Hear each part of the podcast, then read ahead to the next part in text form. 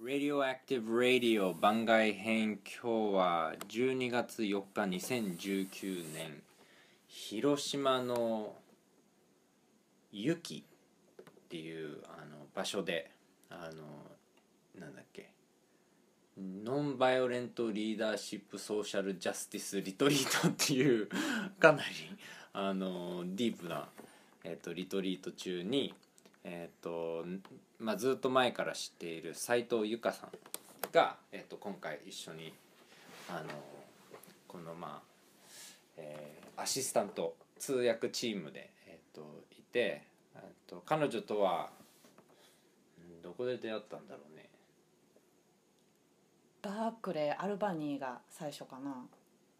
じゃない？うん。海がなどういう流れだったんだっけね。会がギフトエコノミーのツアーでああそれが最初だったうんんだ何人かの人たちと一緒に来てくれて、うん。でその時に最初に会ったそっか。かなオッケいやもっとその前が会がバークレーに来て NVC の一日ワークショップをーちっちゃい図書館でうんうんやったことあったやん、うん。うんあん時に私行ったんやな。ああそっか、うんうん。若菜ちゃんが企画したそうそうそう。うんまあそんななんか何度か、うん。あのねえっとカリフォルニアのベイエリアのバークレーであの会ってたりしてでうん。ゆかちゃんはあの Work That Reconnects ジョアンナ・メイシーの Work That Reconnects っていうあの日本語でなんだっけ？つながりを取り戻すワーク。つながりを取り戻すワークと、今今はアクティブホープに変わったんだっけ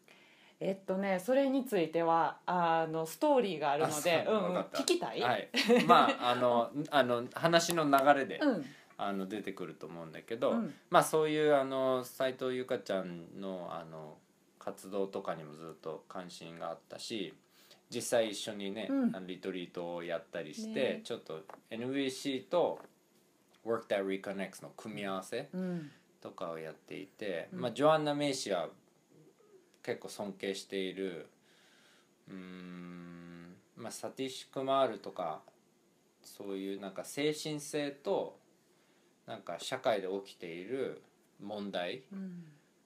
を組み合わせてなんかアクティアクティビストをなんていうかあ新しい視野を持ったアクティビスト。うん。なんかホリスティックな世界観でうん。なんかより素敵な世界をなんか前線とかもにも行きながら、問題の前線とかにも行きながらあの作っていく、まあ、そういう活動をずっとやってきた、ねあの大先輩。ね今90歳やもんな、うん。今年。そう。でうん。僕は彼女のあのワークを直接受けたことはないけどあの家に行ってあの突撃訪問みたいなのを2回ぐらいしたことがあってあの NBC の仲間の安野健さんと重子さんとかとだからまあそういういろんな縁があって今日はあのちょっとそんなゆかさんを。さっきからゆかちゃん。とかゆかちゃん。どっちがいい？ゆかがいい？うん。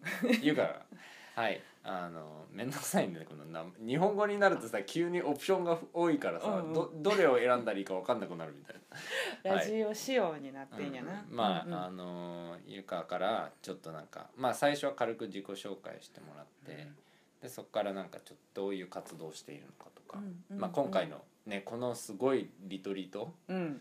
その話もできたらなと思うんだけど、うん。うん。はい。はい。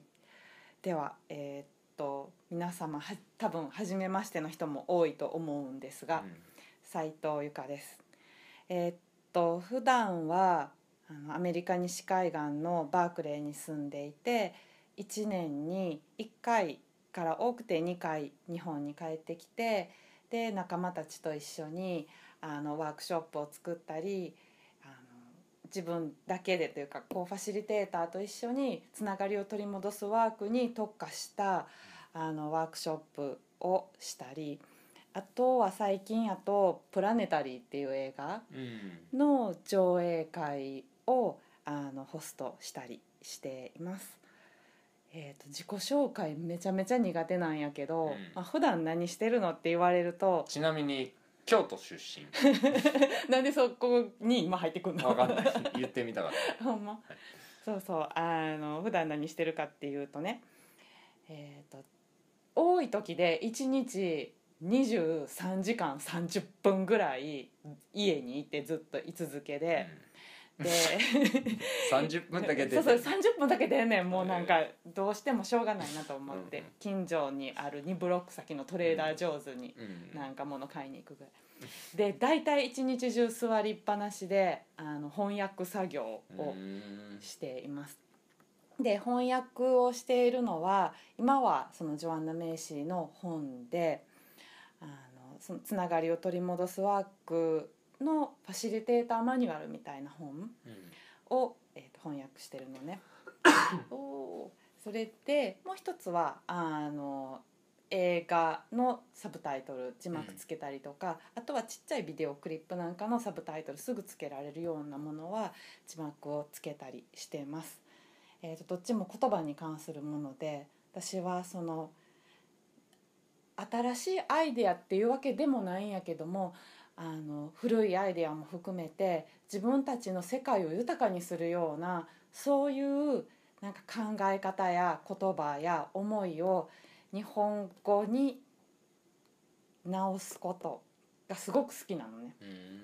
うん。うん、なのであのそれを主にやってます。か。そういう面では僕もすごい似てると思う、うん。僕も結局、まあ、特にねアメリカの西海岸のカルチャー、うん。まあ、ソーシャルチェンジなんか社会変革とあのなんか自由さと、うん。なんていうのかないろいろゆカルチャーの融合が起こるよねあうん。のベイエリアっていうのは、だからなんかそこの感性と、うん。やっぱり日本生まれだし、うん。日本のいろんな好きな部分があるから、うん。どうやってそこから生まれてきたなんか面白いアイデアを、うんうんうん。そしてなんか地球を良くするとかさ、うんうんなん。か人をつなげていくようなそういう役に立ちそうな情報をうん。なんとか日本にうん根付くようなうん表現の仕方とかっていうのをずっとやってきてる気がする、パーマカルチャーとか NVC とかマインドフルネスとかって。うん、どうしてもこう横文字が多くなるんやけど、なんかこっちの方がいいからそれを持ってこようみたいなアイデアじゃなくってさ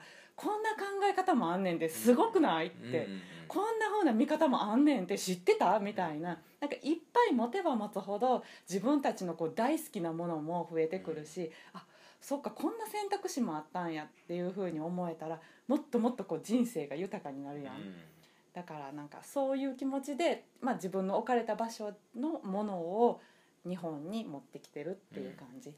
そうだねカイもそんな感じ、うんうんうん。そんな感じ、うん。なんかムーブメントの輸入会社みたいな感じ。わかりにくムーブメいかントごと、ムーブメントインポーターみたいなさ。なんかいろんな社会運動をさうんうんうん、海外で感じてで日本に持ってくるみたいなさ、うんうん、でもなんか結構そういう歴史って日本は長いんじゃないかなと思ってさ。やっぱり、だってそもそも仏教とかもさうん。ね、インドから来て中国に行って、うん。で禅とかもね中国から来て日本にうん。なんか来たりしてそれを誰かがあ、ね、その海外とかに行ってあこれいいっつって持ってきたりしてるし、うんうん。ね、香川豊彦とかうんうんもやっぱり労働運動とかアメリカとかで体験して日本に持ってきてやってきたとか、うん。だからなんかそういうそういう長い伝統があるんじゃないかなと思って。うん。日本は日本でずっと維持してきたすごい美しいものもあるし、うん。常に海外からいろいろ面白いものを持ってきて、うん。でそれがだんだんなんか入ってきてはなんか根付くものもあれば消えていくものもあるけど、うん。うんうん。うん。うん。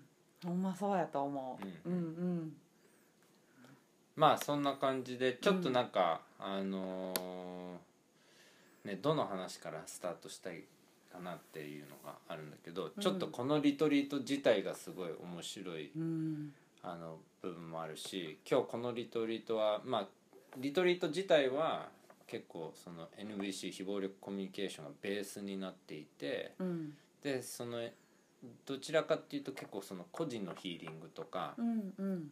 個々人がよりあのなんていうか思いやりとか愛を持ってつながるっていうワークが、まあ、うん。NVC のカルチャーのベースにあると思うんだけど、うん。それをさらにもうちょっとその構造的な暴力とか、うん。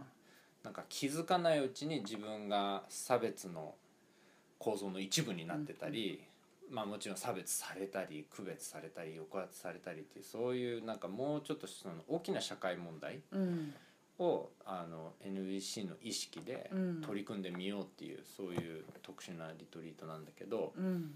えっと今日たまたまねたまたまでもないけど朝は Work That うん。Reconnects ってイエーイあのそうそう。なんかうん。ジョアンナのワークがなんかうん。一コマあって、うん。でそれもやっぱりジョアンナのワークは結構動きとかがあるからただなんかうん。座学ではなくて実際体で感じながらいろいろやる部分もあるけどなんかまあそこから入ろうかちょっとなんか、うん。ゆかちゃんのなんか、うんうん。あの今回のリトリートの感じやなジョアンナのワークとこの MVC のソーシャルジャスティスと。でもそれをするんだったらちょっとジョアンナのワークの話がないとみんなわかんないよね、あそっかそっか。だからそこから入ろうオかッケー。うん。えーっとあとどう出会ったのかっていうの？ジョアンナジョアンナと？ううん。んそっか。とジョアンナが誰なのかっていう。そやな。うん。とじゃあどんな風に話していくと一番短く簡潔に伝えられるかな？まずえーっとじゃあ私がジョアンナと出会った年ジョアンナ・メイシーっていう人うんうん。と出会った年はね2011年なん。うん。でやっぱり震災がきっかけやったんやんね。えっ、と震災がきあごめんちょっとねごめん言い換えるね。私震災がなかったらジョアンナ・メイシーのワークにここまで入れ込んでなかったと思う、うん。だから本当の意味で出会ったのが2011年っていうことです。で2011年にあの私の今のパートナーのショーンショーン・ケリーがあの日本の大学に特別教授として1ヶ月間あの授業をしに来たのね。その時のテーマが「ジョアンナ・メイシーザ・グレート・ターニング」っていうジョアンナ・メイシーと大転換の時代っていうテーマやったんやけどその授業が始まる2週間前に3.11が起きたの。でその時さあのなんか私すごく現実感がない感じがしてたのね。っていうのもテレビではさなんかあの何号機がいつ爆発するかみたいなのをもう一瞬1秒目を離せへんような感じで見てるような時やったのに京都ってさ全然別に普段と変わらへんのよ、街の様子って。でなんかもうあたかも映画を見てるみたいな感じ、だけど街の雰囲気はガラッと変わったのね。なんでかっていうと京都ってさ結構研究者が多いところやから、まあ、京都市ね。なんかよく言われるね京都人が、うんあの京都っていう時京都市しか刺さへんとか、まあ、それはともかくとして。で京都市って結構いろんな大学がさ集まってるところやから、あのすごく海外からの留学生やったり研究者やったりあの教職についてる人が多いんやけどそういう人たちが全員一斉に引き上げ始めたのね。自分の国に。あの放射能のあの被害を恐れて。だから町が本当にこう日本人がほぼ多数を占めるっていうような状況になった時にああこんなことも起こるんやなみたいな。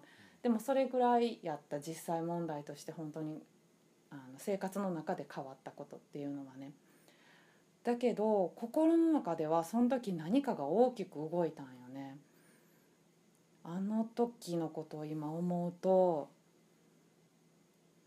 何が動いたんかな。なんかね知らへんっていうこと。それからノーを言わないことっていうのはものすごい大きいことなんや。って思ってたん。あ思ってたっていうかその時思ったんやと思う。であまりにも知らなさすぎることあまりにも沈黙を続けてきた自分に愕然とした。っていうのがそのジョアンナ・メイシーと会った時の私の心理状態ね。うん、でその時にあのジョアンナ・メイシーのワークを初めて経験したのね。ですごく心が動かされた。もうまさに多分ドンピシャのタイミングやったんやと思う。なぜかというと私すごい絶望状態にあったから、さっき言ってたあの知らないということやそれから声を上げてこなかったっていうこと。それと同時に自分のなんかあの無力感ももちろんいっぱい感じてたし今更何を知ったらええねんっていうような気持ちもあったしまあ言うたら、まあ、でも人間なんて、まあ、いっそ全部死んでしまった方がいいよねこの地球のためには、みたいなそんな気持ちにもなってた。でそんな時にジョアンナのワークにあってなんかこう一本筋が通ったような気がしたの。で今思うとその筋っていうのは責任感っていうもんやったと思う。それは今日本でよく言われてるようなさ自己責任とかいうようなああいう責任っていうのとちょっと意味がずれててねあのこの命を任されている私という責任感。この命をどう使うか。ということに対する自分自身の責任。っていうものをジョアンナのワークを通してしっかり自覚したのね。その自覚が今の活動のアンカーになってる。ブレなさになってる。と思う。こんなんてうん。大丈夫？いいよいいよ。ほんま？うん。うん。聞き入ってる。よかった。うん。うんで次何やったっけ？え終わり？うん。まあすあのでそのじゃあワークの話をちょっと話してうん。みると、あのもうちょっとなんかそもそもワークって何っていう感じだからさ、うんうんうん。で、うん、だからなんかで僕もやっぱり NBC もそうだけど、うん。なんていうのかな。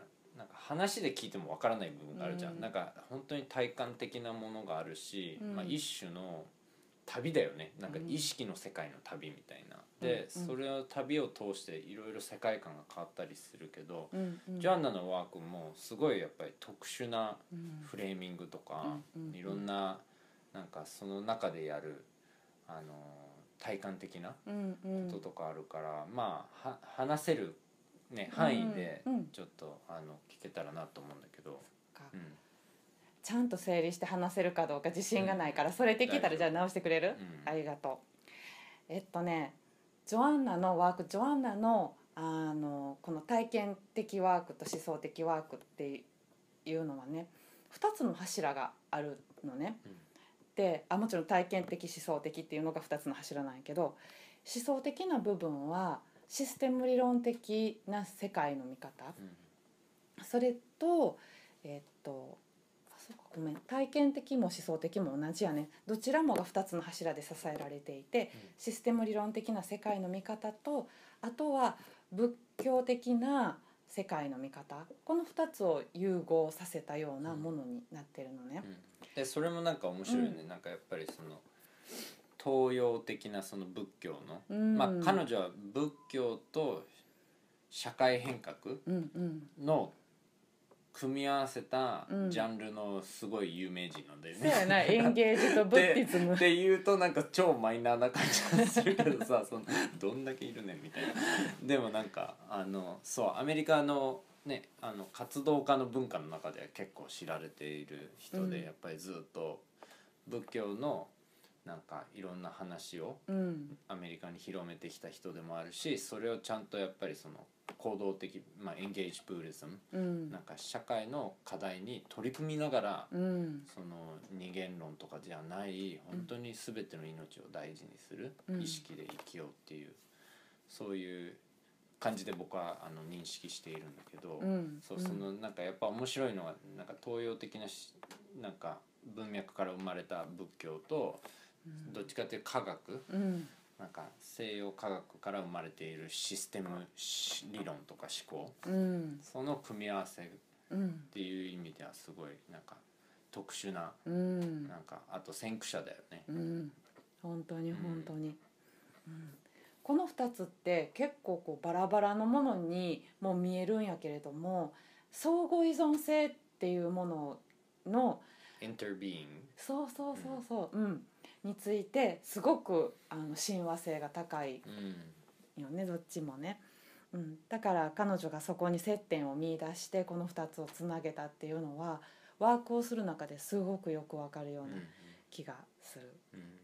うん。で、えーっと彼女のワークはね実際、えーっと体験的ワークの方はスパイラルって呼ばれる一つのこう地図みたいなマップみたいなものに沿って行ってうんいくんです。で、えーとね、そこには4つのステーションがあってこれを、まあ、この4つのステーションの並びを変えずにねあのずっと1から4までやっていくんやけど一番最初がね感謝から始める。うんでざっと全部言うと、2つ目が世界の痛みを大切にする3つ目が新しい目で見る。4つ目が前へ進む。うん。で1個ずつちょっとあの説明を加えていくとね、あのたくさんの社会変革運動がこう社会への憤りとかさ怒りとかさなんとかしなきゃっていうやむにやまれの思いから起こってくることが多いと思うんやけどそれに対してね彼女の社会変革運動はまず感謝から始めるのね。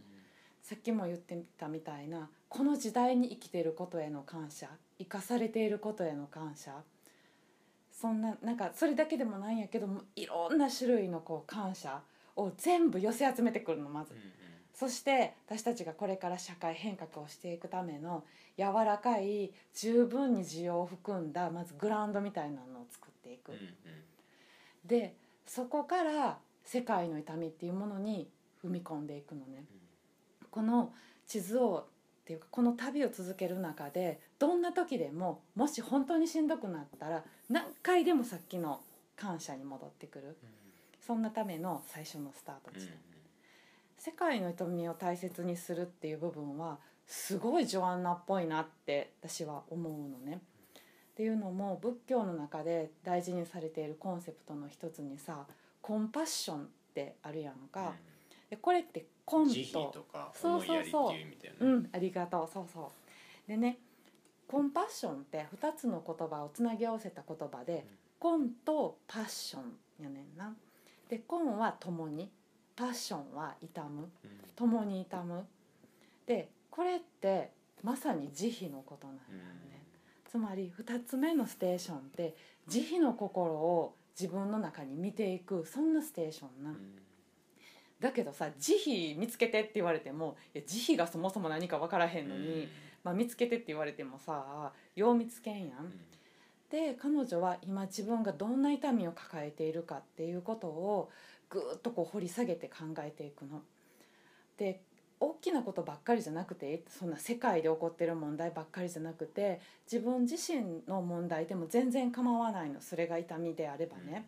例えば仕事で辛いとか人間関係がうまくいかないとか夫婦関係がうまくいかないとかもうどんな痛みでもそこで自分たちが抱えている痛みをこう言語化していくのね。でとことんまで嘆き切る。うんうんでそのそこをついたところでまた今度は新しい目で見るっていうステージに行くんやけどもこの動きは自然に起こる。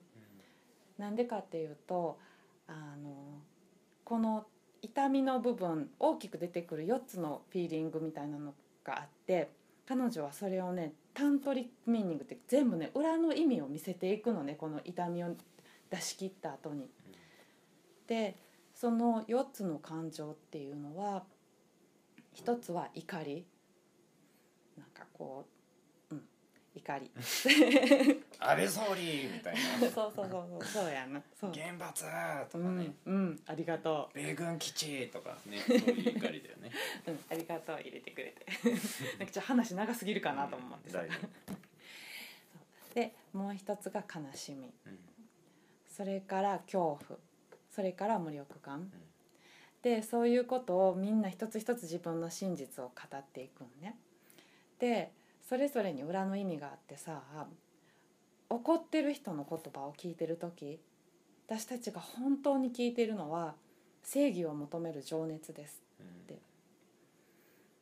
で悲しみを聞いている時それは愛の言葉です、私たちは何かすごく大事なものすごく愛しているものが傷つけられたり失われたりするからこそ悲しむだから悲しみを語る時は愛の言葉が語られているのですっていうの。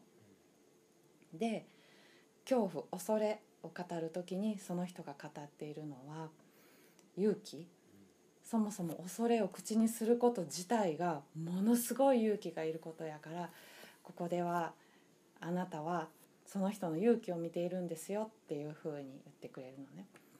で無力感もう自分には全然力がない何にもできひんっていうふうな言葉を語っているのを聞く時は私たちがそこで目撃しているのは新しい可能性が現れてくる余地なんだ。でこの中にはどこにも希望っていう言葉がないやんか。じゃ希望はどこにあるのかっていうとそれを語ってる人自身が希望なんやっていうのね。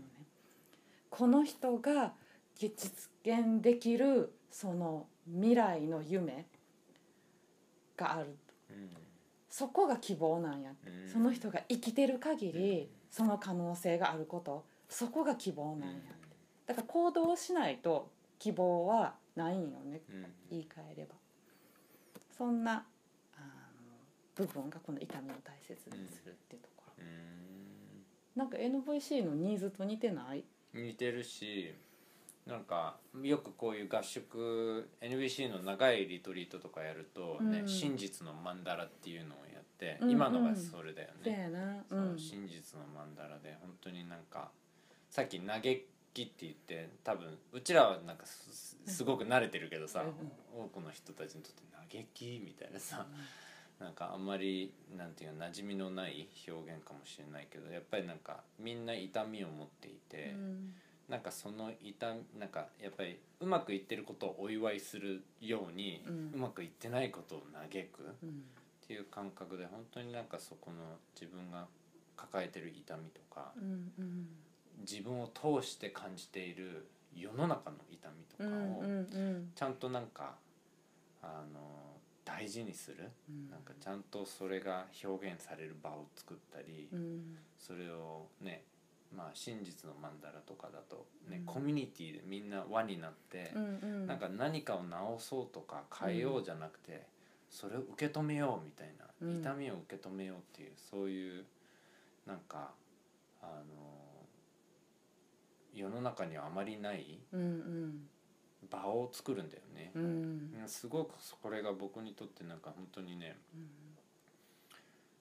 本当に大事だなっていうことを感じていて、うん。なんかギリギリまでなんか耐えてもう本当にもう抑えきれない時に爆発するとか、うんうん。ね、お酒を飲む場で嘆いたりうんうんっていうのは日本で一番多分多いと思うね。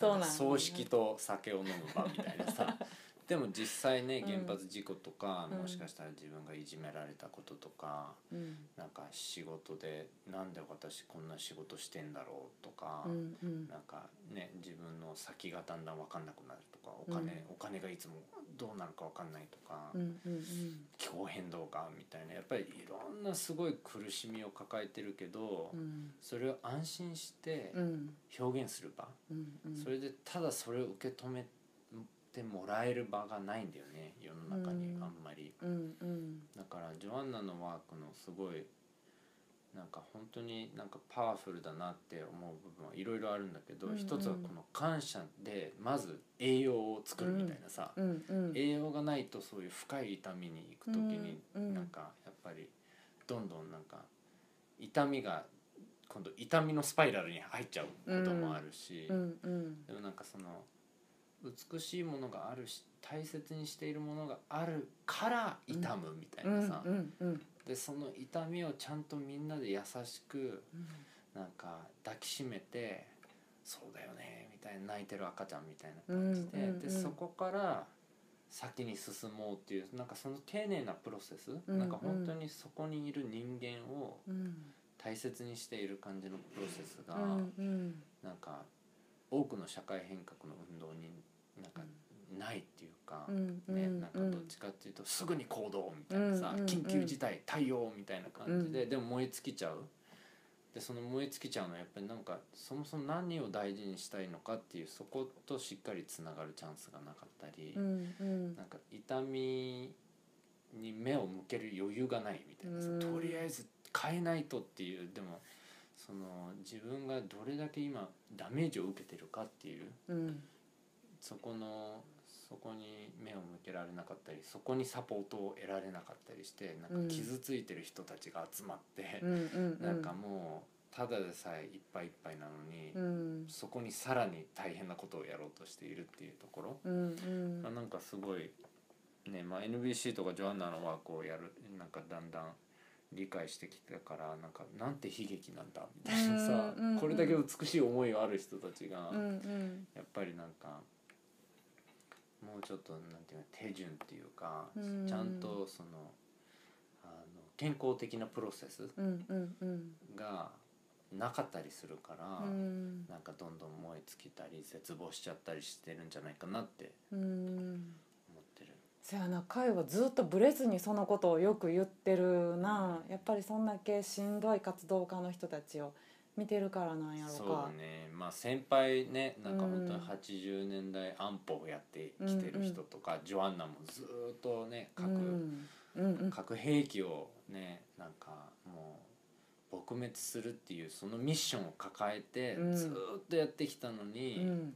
福島がうん。福島原発事故が起きたりして、うん。もうそこでかなり彼女もねダメージを受けちゃったりして、うん。で未だに撲滅されてないみたいな、うんうんうん。10年もやってきたのに、うん結局彼女のミッションがうん達成されてない、うんその痛み、っていうのとかもなんかやっぱりそういう先輩たちのそういう痛みを見てきてるし、うん。自分もね学生運動からずっとやってきてもう何度も自分燃え尽きたり周りの人が燃え尽きて、なんで燃え尽きるんだろうとか、うなんでね戦争を止めようとしている僕たちの間でこんだけなんか対立があるんだろうみたいな、うんうん。仲間の間で対立が結構やっぱダメージが大きいじゃん。そうやなそれは一番ダメージ大きいよな。でもやっぱりそれってなんていうのかな、ね嘆きの一つの症状、うん。やっぱりしっかり嘆かないとお互い痛みがあってそれがなんかもうどんどんなんか、なんていうのかななんか寝不足の人みたいな感じ。それ私やん。俺もだけど。でもなんかやっぱりなんかいろいろ当たっちゃうじゃん。うんうんうん。だしかも大事な人に当たっちゃう。うん。意図してないんだけども寝不足だから、うん。何でもなんかとりあえずイライラするみたいなさ。だからなんかちょっとそういうそういう感じなんじゃないかな。もういっぱいいっぱいで休息とか自分をうん。養生することを本当に必要としているのに、うんうんうん。それがうちらの社会の中で大事にされてなかったり、うん。活動家の文化とかでも、まあうん。別に活動家じゃなくてビジネスの世界も一緒だと思うんだけど、結局なんかもうなんていうの体と心の限界までうん。なんかやろうみたいなさ、とにかく何でもいいからいっぱいやろうみたいなさ、っていうところから絶対なんていうかうまくいかないパラダイムにはまっちゃってるんじゃないかなと思って、うん。だからやっぱりその本当に健康な世界を作るためにはうちらが健康になっていかないと。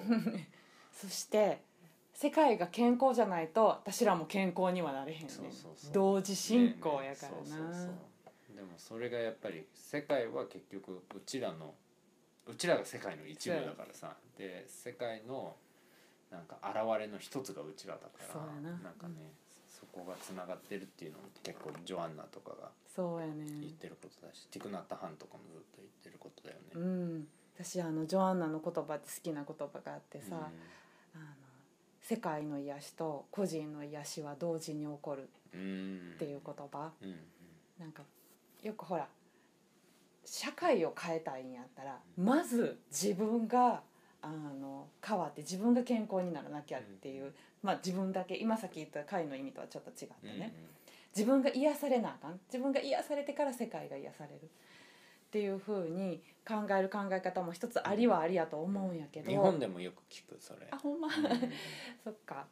そう。だけどどんなに自分が例えば温泉使ってで森林浴してさでものすごいいいコミュニティで3年間過ごしたとしてもさなんかこう親の介護とかで地元に戻ってもういきなりやむとかやったらさ、その癒しってやっぱりあのなんていうかなちょっとまだ改善の余地があったんよね。きっと世界全体が癒されたらどこの場所に行ってもそんなにあの大変なことにならなくて済むんじゃないかと思う、うん。どこに行ってもチャレンジはあるけれどもそれに対応できる十分なレジリエンスを自分の中に蓄えておくことができるんやと思うんやんね。同時に社会もそんなに深い傷を負わせるよう人に個人にね負わせるような社会でなければより健やかな形でさ人々が個人のせい子としての生活も送ることができる。だから世界の癒しと個人の癒しは同時に起こる。どっちかが癒されてからもう一歩が癒されるわけではなくて同時進行なんやでっていうその言葉はねすごい大好き。うん。うん。いいねそれ、うん、それと嘆きの部分なんやけど、あの社会変革の力はどこから湧いてくると思うって聞かれたことあんねんジョアンに。で私スパイラル感謝から始まるやん、うん。だから「えー、感謝でしょ?」って言って言ったんやんね。うっかり。ほんならすごい「違う!」みたいな「ノー!」みたいなね。答えが返ってきて社会変革の力は痛みを大切にするところからっうん。て言われたんよね、こっから力を出してくるんやって。うん。何かを大事にしてる自分。それに気づくことで力を得られるんやって。うんだから自分が愛してるもの大事にしてるもの世界がどんなに大事か命がどんなに大事か健やかであることや友達との関係性やそんなものがいかに大事かが分かる。そしてそれが今その一番自分の望ましい状態にないその痛みから社会変革の力を出してくるんやうんっていうのね。だから彼女は確かに今でもまだ核は廃絶されてないしさどんな形でも原子力であっても兵器の形でも。そのことにものすごい悲しみを抱えてはいるけれどもそれを絶望だけとも捉えてないの。うん。だから前に進むねんって。これが私たちの力になるやんっていうのが絶望を新しい目で見るその見方。うんこれが3つ目のスパイラル、スパイラルの3つうん。目、でそう思ったらじゃあどうする？っていうふうに出てくるのが4つ目の前へ進む。具体的なプランを立てて必要な情報を集めて仲間たちを集めてで行動に移す。で一つの旅路の完了。うん。完了なんやけどこれスパイラルやからさ閉じてないんよね。うんこれがまた感謝へ行ってぜ、えー、と絶望っていうかその痛みを大切にする。そしてまたそれを新しい目で見直して行動。ずっとこうやって進んでいく感じ、うん。だからねバーンアウトの予防として。症候群ね。そうそうそうそう。なんかねバーンアウトをしないためにうん。このワークをするっていうふうにも彼女は言ってうん。るうん。どう？実際や燃え尽きてない。私あの医療関係者やった時にね燃え尽き症候群を経験してるんよ。うん。で最初患者さんのことほんまに好きでさ、あの時間もほんまになんぼ使っても惜しくないって思ってたんやけど途中を省くとさ最終地点では私もうほんま患者さんが来るの面倒くさくて面倒くさくてしょうがないしその人からちょっとでもなんか自分のなんかこう神経に触るような聞き方をされたりとかさ行動をちらっとでも見せられると「ああもうまたかもうやっぱやや」みたいな。なんかだんだんだんだんなんかね相手のことも好きになれなくなってくるし、なんか自分のことも好きになれないしでもうこんな状態では仕事続けられへんなと思ってその仕事に関わることはやめたんよね。うん。自分にとってもさうん。相手にとっても不幸やしさ。でああのその時の経験からすると今の私の社会活動のやり方はそういうことは起こらないように思う。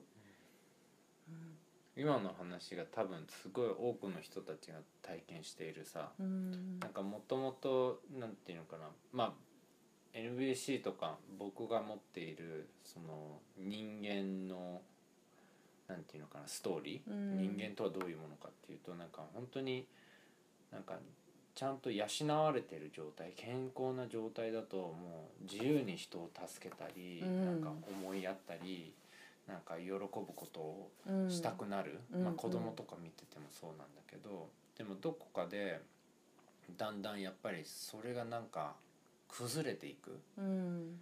でさっき言ったねもともとはなんか、ね、人を助けたいと看護婦になる人とか、うん医者うんお医者さんもそうだと思うけどいろんななんかなる理由はいろいろあると思うけどやっぱり一つの大きな理由がやっぱり人を健康にしたいとか。うんうん。ね、なんか人の助けになりたいっていうそのすごいあのーね自然なうん意図があると思うほんまやな。の、でも仕組みが、うん。そういうすごいなんていうどんどん余裕がなくなっていく仕組みとか、うんうん。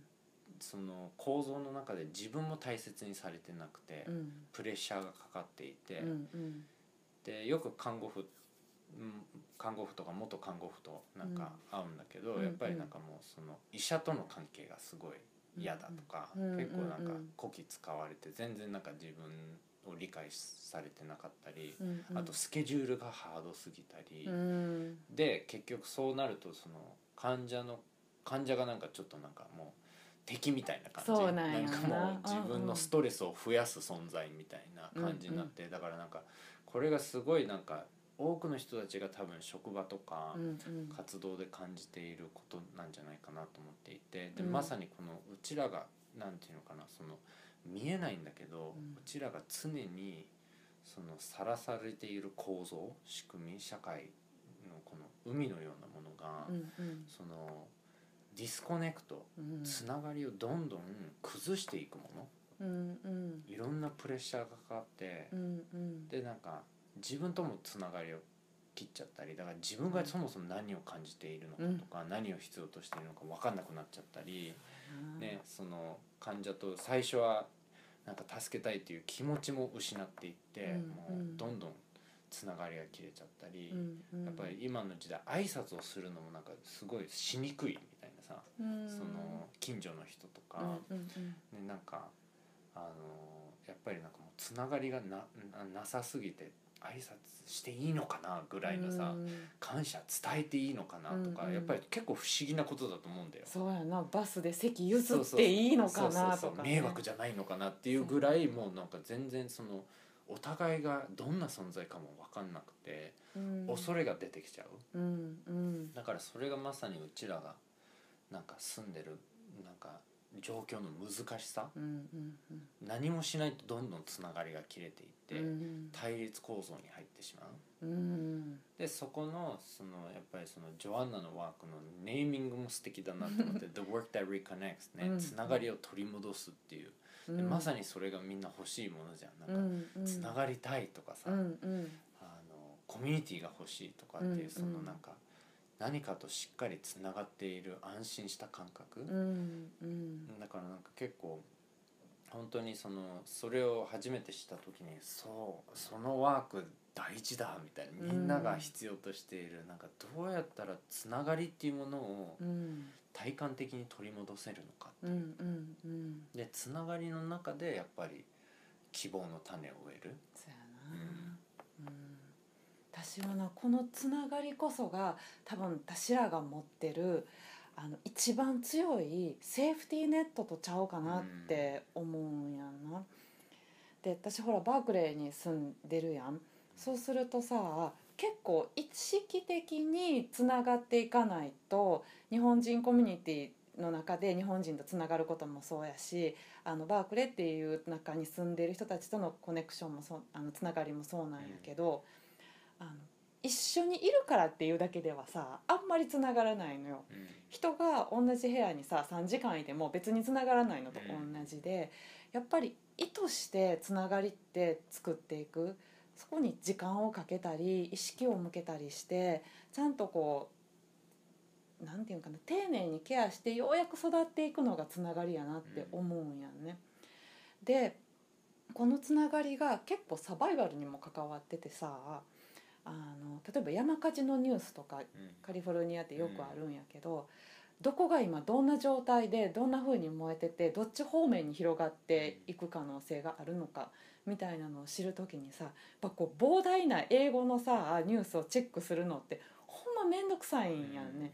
何年住んでてもやっぱり日本語で見た方がものすごい早いしさ、放置もする。でそんな時にその日本人コミュニティたちがさダーッとこう一斉にメッセージを発し始めるわけ、うん。言ったらもう体の中の免疫機能がバーッとこう発火するみたいな感じで。そうするとあのものすごく自分の中の安心度が高まるのね、だからつながってるっていうことが本当に身近に安心感生きるってことに関わってるっていうのがよくあの感じられるなと思うそれとあとは今回の台風の時かな、うん。あの時にも同じようなことを感じた。人と人とのつながりが、あの物資の面でもエネルギーの面でもあの情報の面でも本当に最も強いセーフティーネットになるなって、そうだね、うん。まあそれと自然とのつながりだよね。そうやな。やっぱりなんか自然とのジョアンナも結構やっぱりそのエコロジー、うん。生態系とのなんか僕たちの関わりっていうかそもそも生態系の一員だよねっていう、うん。その意識を取り戻すうん。あのことも結構意図してるんじゃないかなと思っていてうん。でやっぱり、ね、ちゃんと自然を理解していくと、うん。その今カリフォルニアで起きてる山火事とかも、うん。なんとなくそうなるよねみたいなさなんかもうやっぱり燃料をどんどんどんどんなんか本当はねカリフォルニアって火が定期的にうん。山火事が起きてそれでなんか自然が再生するそういう生態系なんだけど、まあ、うん。人間がいろいろ家をなんか森の中に作ったりして抑えちゃってるんだよね火事を。でその分やっぱり燃料が溜まっちゃう。どうんんどん落ち葉とか枯れた木とか。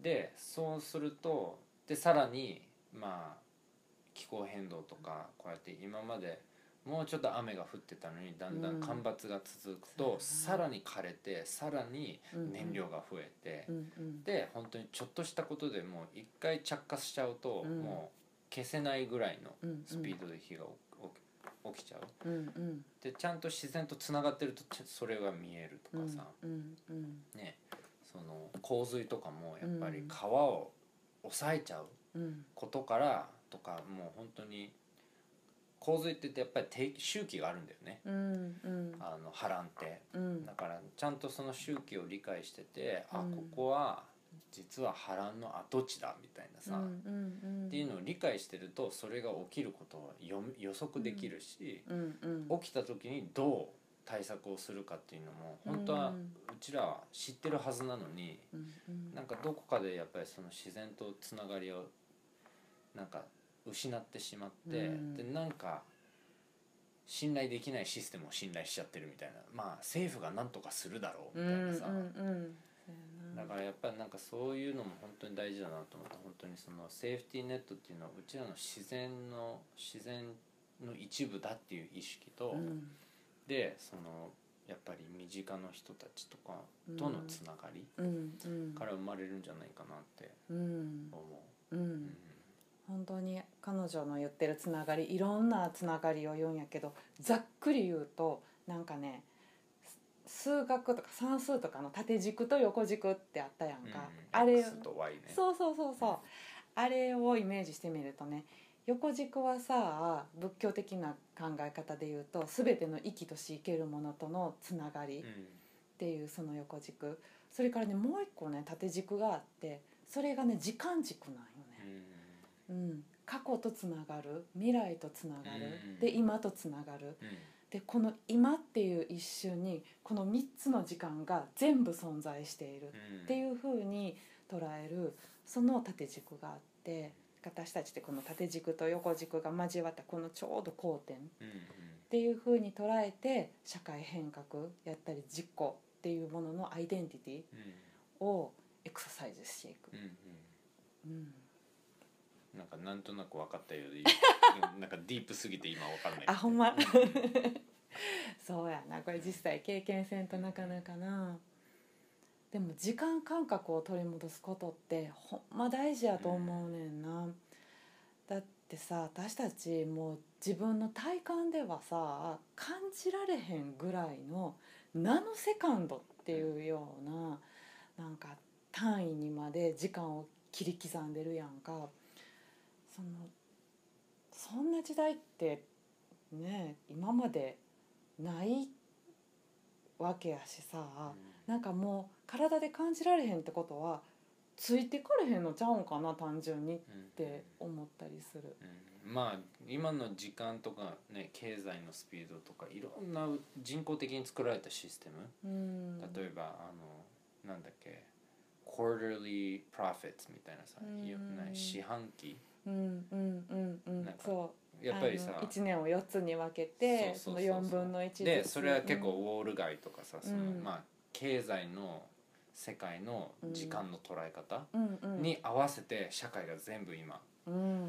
なんかそこになんか追いつこうとしてるけどやっぱりなんかその四半期で結果を出すっていうのと、5年間で素敵なものを生むっていうのと全然違うんだよね、そうん。そこになんかそこに対する動き方が。うんうんうん。でねなんかやっぱりうちらってもう本当に短期的な結果を出せ出せみたいな感じでずっと言われてるから、うんうん。ビジネスであれ社会運動であれねんうん。すぐに結果を出さないといけないみたいな、でもその結果って結局なんていうかそのすぐに結果を出そうとする行為自体が問題を引き起こしているっていう捉え方を僕は最近するようになってやっぱり大きなし変化って時間がかかる。うん。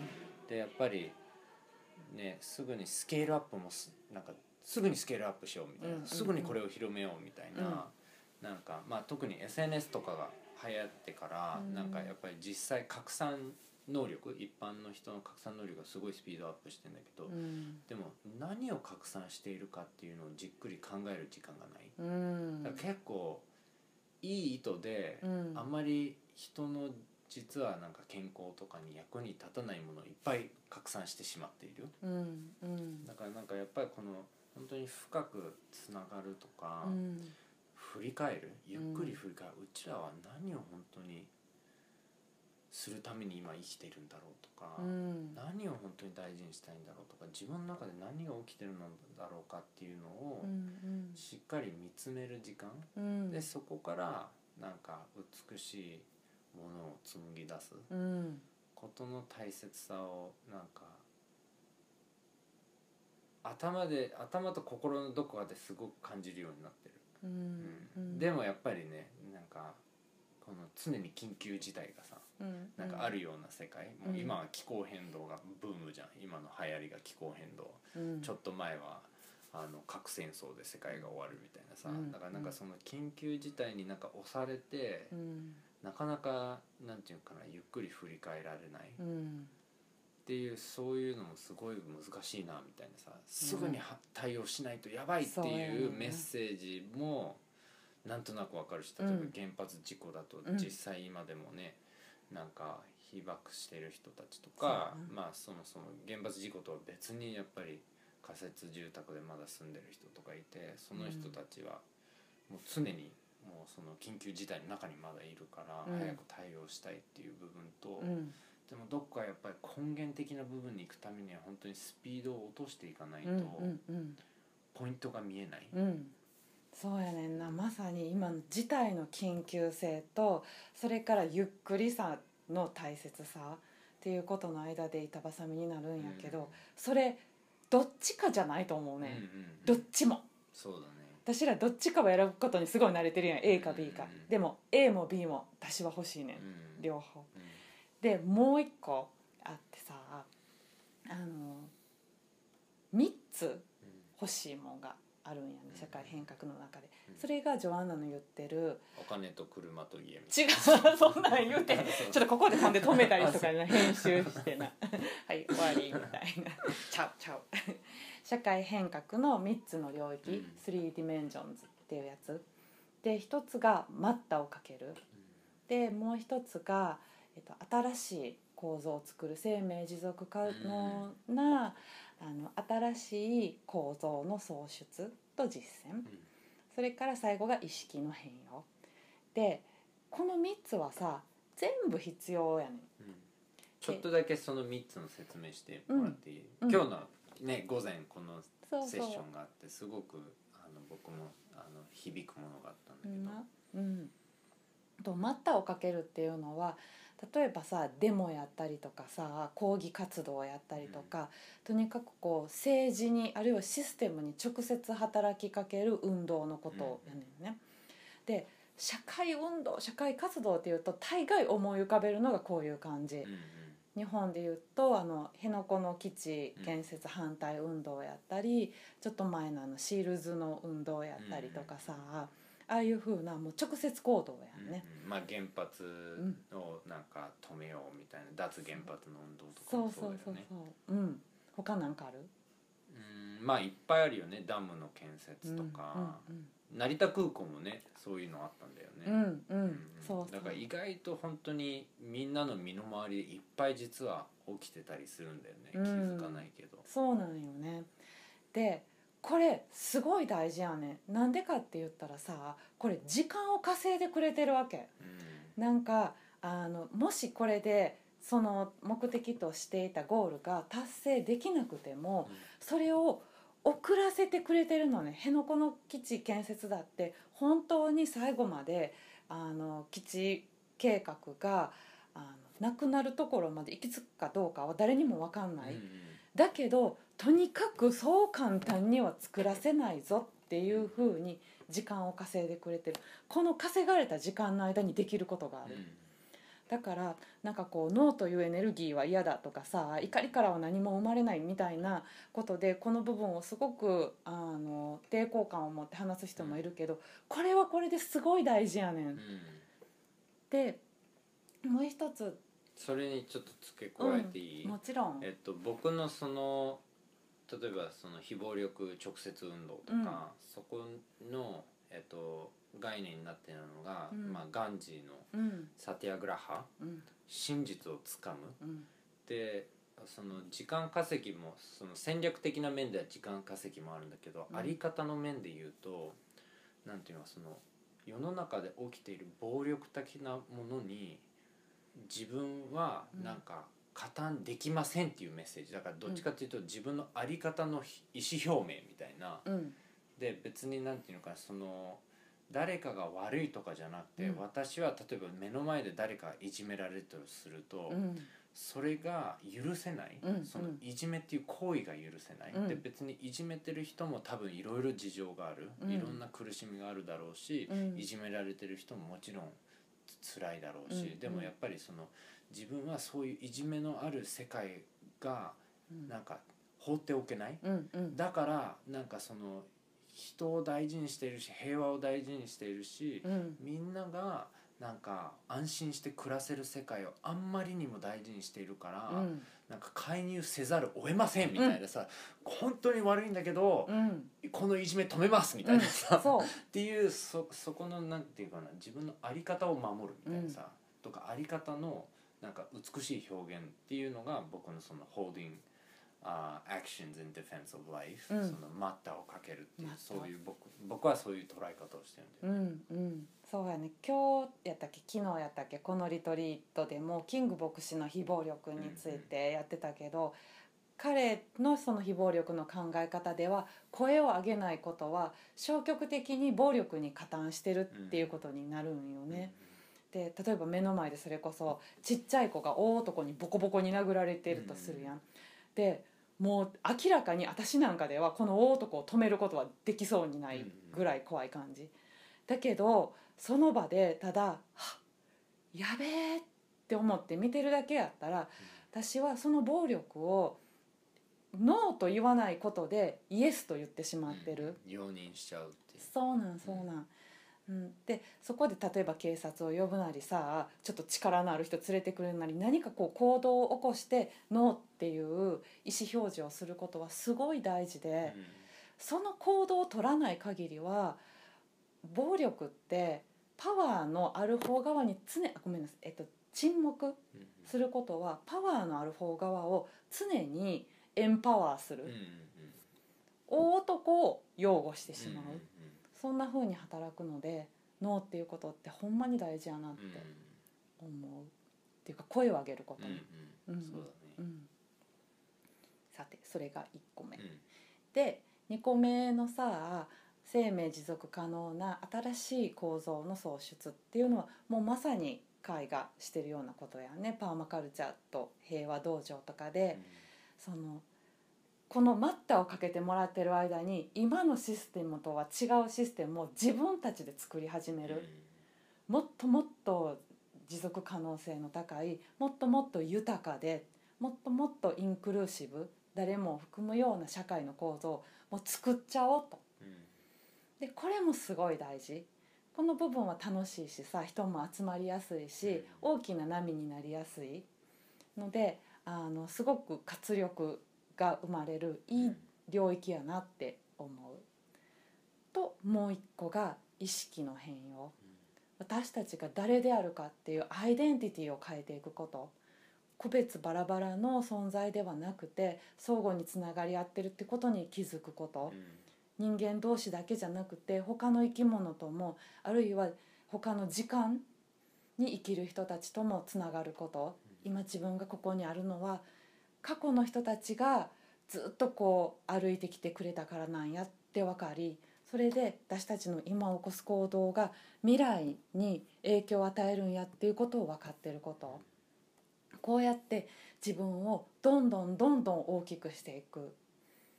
それが3つ目の社会変革の領、社会変革の3つ目の領域彼女が言う。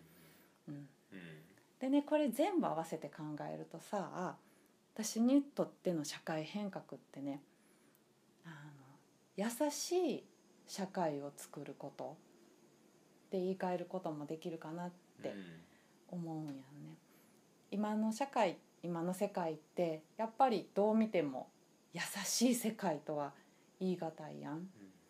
だからどんなちっちゃいところでもいいから今よりちょっとだけでも優しい世界を作っていくことがソーシャルチェンジとちゃうかなってうん。思う。また違う時に聞かれたら違う返答をする可能性はあるけどね。ま。あ常に進化。うちらのねうん。なんか捉え方とかうん。進化しているし。うん。うん。なんかすごい僕はこのなんかジョアンナの今の3つのあのやつと連想するのがガンジーの氷山。うん。よく今最近あの話しているガンジーの氷山なんだけど、うん。その水の下がそのなんかもう意識の変容。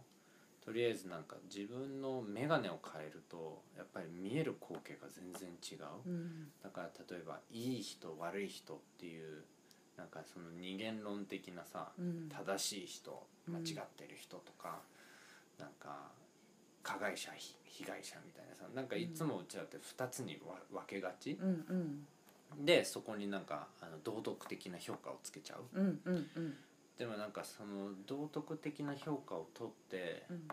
なんか本当にただそこでなんか自分が置かれた状況で自分が知っているベストの行動をとってる人たちがいるだけだと、うん。なんかまた全然違うなんていうのかなその光景が見えてきて、うん。でそのそれをじゃあどう悲劇からうん。もっとみんなが優しくお互いと接していけるのかどうかっていうのが、うん。なんか可能性が増えていく気がするんだよね。だからでもうちらのなんていうのその対立構造とか二元論とか暴力とかってうちらの心の中にすごい植え付けられてるから、うちらの中でも起きている、ね、自分の強い部分を優先して弱い部分を押し殺したり抑えたりするっていうのを多分ほぼみんなやってた。うんやっていること。うん。たとえ総理大臣とか、うん。ね、ものすごいあの筋肉マンでもなんでもよくわかんないけどなんか事例が出なかった。らでもやっぱりなんか一般的になんか強い人みたいなさ、でもやっぱり結構心の中はすごい繊細で弱かったりする。うん。でそういう外側の力でなんとかその弱さを補おうとしてたりするとかさ、うん。だからなんかやっぱりそのいかにうちらの心の変容をしっかりやっていくかっていうのがものすごい大事な感じがする。うんうんうんでその水面の上の部分が、うん。あの constructive program 建設的なプログラムで、まあ、日々の生活とか、コミュニティだよね。だからうん。本当に自分を支えるもの外側で支えてくれるもので。でやっぱりなんかねそのいろんな活動をしてきたけどやっぱり日々の暮らしが一番リアルなんだよね。うん。パートナーとの関係とか地域で起きていることとかなんかどこからじゃあ食料を得るのかとか、うん。どういう生き方を日々実践するのかとかが、なんていうか一番時間とエネルギーを使う部分。うんうん。でそこが安定していると結構いろんなことができるんだけどそこが不安不安定になると、まあ、うん。心もそうだけど、うんなんか何にもうまくいかなくなるんだよね。だからなんかそもそもなんかそのなんていうのかなそのより大きな社会の問題に取り組むエネルギー源がなくなっていくみたいなさ、うんうんでその本当に氷山の一角がそのサティアグラハって言ってなんか本当に自分のなんかあり方を体現するために、うん。そういう暴力的な構造に身を置いたりする。っう、うん。でもそれってなんか常にいつもやってるとうん。どんどん疲弊するし、うんうん。なんかやっぱり持続可能ではない。うん。だからやっぱり本当にそのちゃんと心の部分と生活の部分を健康にしていく、中から生まれるパワフルな、うん。なんか本当に平和とか優しさとか思いやりうん。が原動力の,、あの勇気のあるアクションになるんじゃないかなって。うんそうやな、うんこの原動力って持ち物じゃないからさ、うんうんうん。個人の中に貯めとくことはできへんやん。そうそうだからつながりの中から引っ張ってくるんよだねなんかそうつながりの中から自然に生まれてくる感じがするんだよね。だから本当になんかその、あのコンセントに入るみたいなそんな感じでさ なんか命のそのねうんうん命のエネルギー、そのより大きな命のエネルギーの一部にちゃんと自分がうん入れるとやっぱ自然に湧いてくると思うんだよ優しさとか。チューンインやんな。そうそうそうそう。drop out to in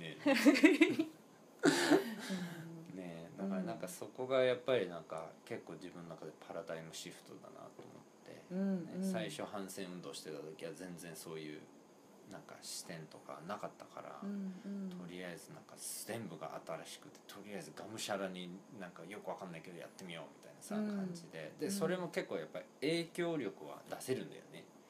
ただうん。自分がどんどん潰れていっちゃうっていうのと、うん。だんだんやっぱり目的が分かんなくなってくる。うん。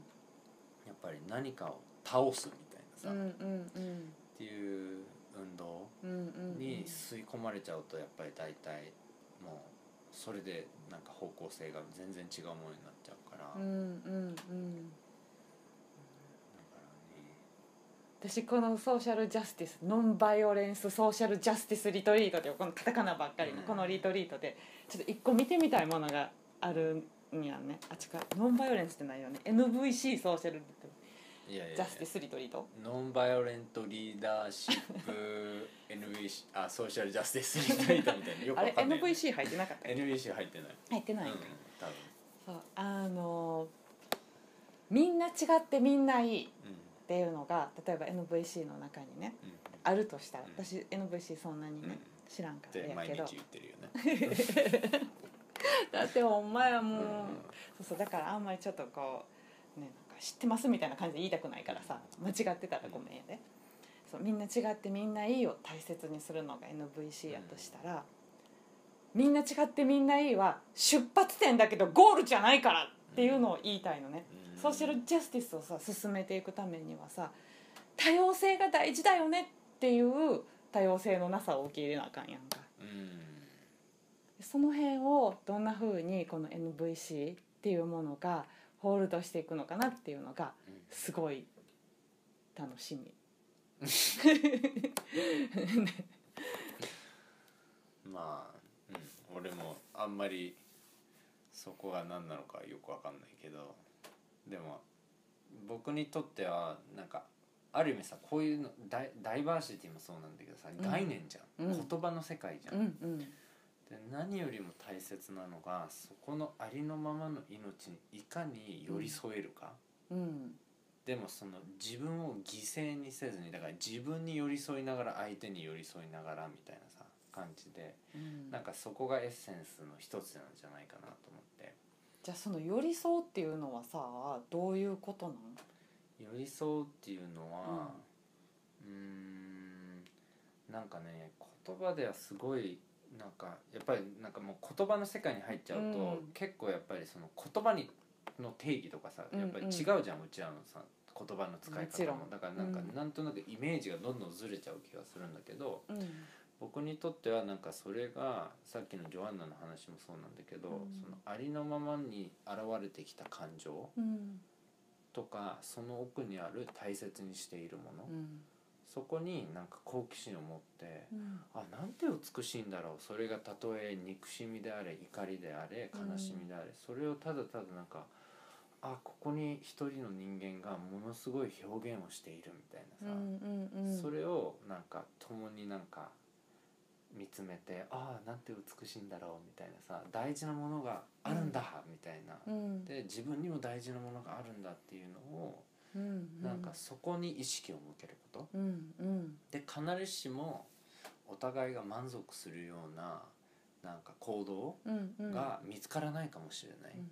それはなんかよくあることだと思うんだけど、うん。それがあってもそこになんか自分がなんていうのかな歩み続ける。うん。あでも僕はみんなを本当に大切にしたいんだみたいなさ。でもみんながやっぱり違うから、うん。その違いもなんか意識しながら、うんうん。その人にとってどう見えてるんだろうみたいなさうんうん。その人に今何が起きてるんだろうみたいな、うんさっき言ったことと今言ってること違うけど、うん。何が変わったんだろうっていうなんかすぐになんか意見を変える人っていうラベルをつけるんじゃなくて、うんだって変わるじゃんみたいなさ、うん。だってうちらも一瞬一瞬生まれ変わってるから、うんうん。子供に思ってたこととか言ってたことと、うん。ね10年後に思ったり言ったりしてることって結構違うものもあったりするし一貫性があるものもあるから、うん。なんかそういうありのままをいかに捉えて受け入れていくかっていう。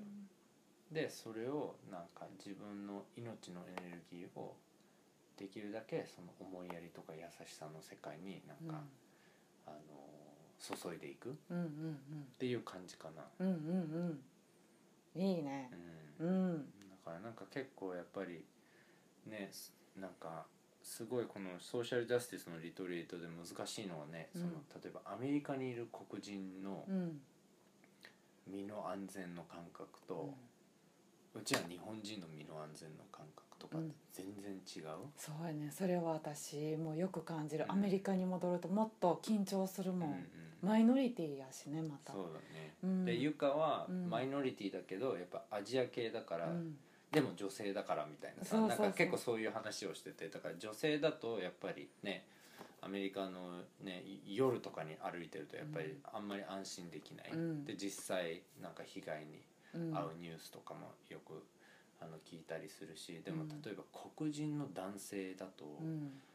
パトカーが来ると本当に殺される可能性がある、うんうん。または何もしてないのに疑われて逮捕されたり、うん。うんなんか暴力を振るわれたりしてでしかもそれは結構若い頃からそういう体験をしたりそういう話を聞いたり、そういう体験をしてる人を知ってたりするとなんかそのパトカーの事例を言ってたんだけどその、ね、パトカーが通ると僕だと全然なんか普通みたいなさ「へえパトカーが通った」みたいなさ、うんうん。なんか全然なんか反応しないただなんかうるさいなぐらいのさ、うんうん。感じで。でひ一部の人によまあなんかあ安心するかもしれない。パトカーが行くとなんか、ああよかったなんか見回みね見回ってくれてて危ない人たちいるからなみたいなさ、うん。だから安心っていう反応をする。うんでもその若い黒人の人とかだと、うん。警パトカーを見た瞬間にやっぱりなんかものすごい恐れとかもしかしたらトラウマうん。が現れてくるかもしれないから、うん。やっぱりその世の中で起きることの、なんていうかなその外で起きてることは同じでもやっぱり反応が全然違ってそのなんで違うかっていうとその構造的にうん。なんか全然違う体験をしているから。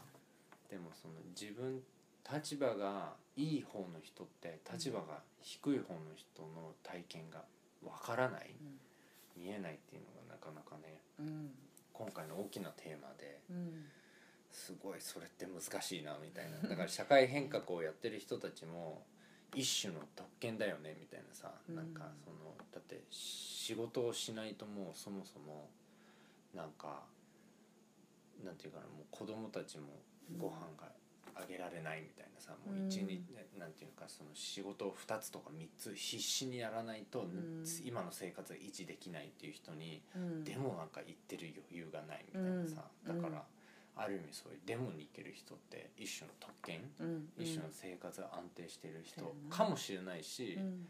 またはねあの自分の村に急にヘリパッドができちゃうみたいな感じだと、やっぱり行動しないともうそもそもそこで住めなくなってしまうっていうそうすると行動しなくていい人たちが今度特権があったり、かいろいろ難しいなみたいなさそういうう。ん。人の立場をちゃんと理解しながら、うん。その人がどういう体験をしてて、うんうん。なんかね自分がじゃあそういう特権とか立場がいい時に、じゃあどうやってそういうすごい難しい状況にいる人たちに貢献できるのかとうんか、何を提唱するのかとかね。ねみんなができないことをいくらやれよって言っても、うん。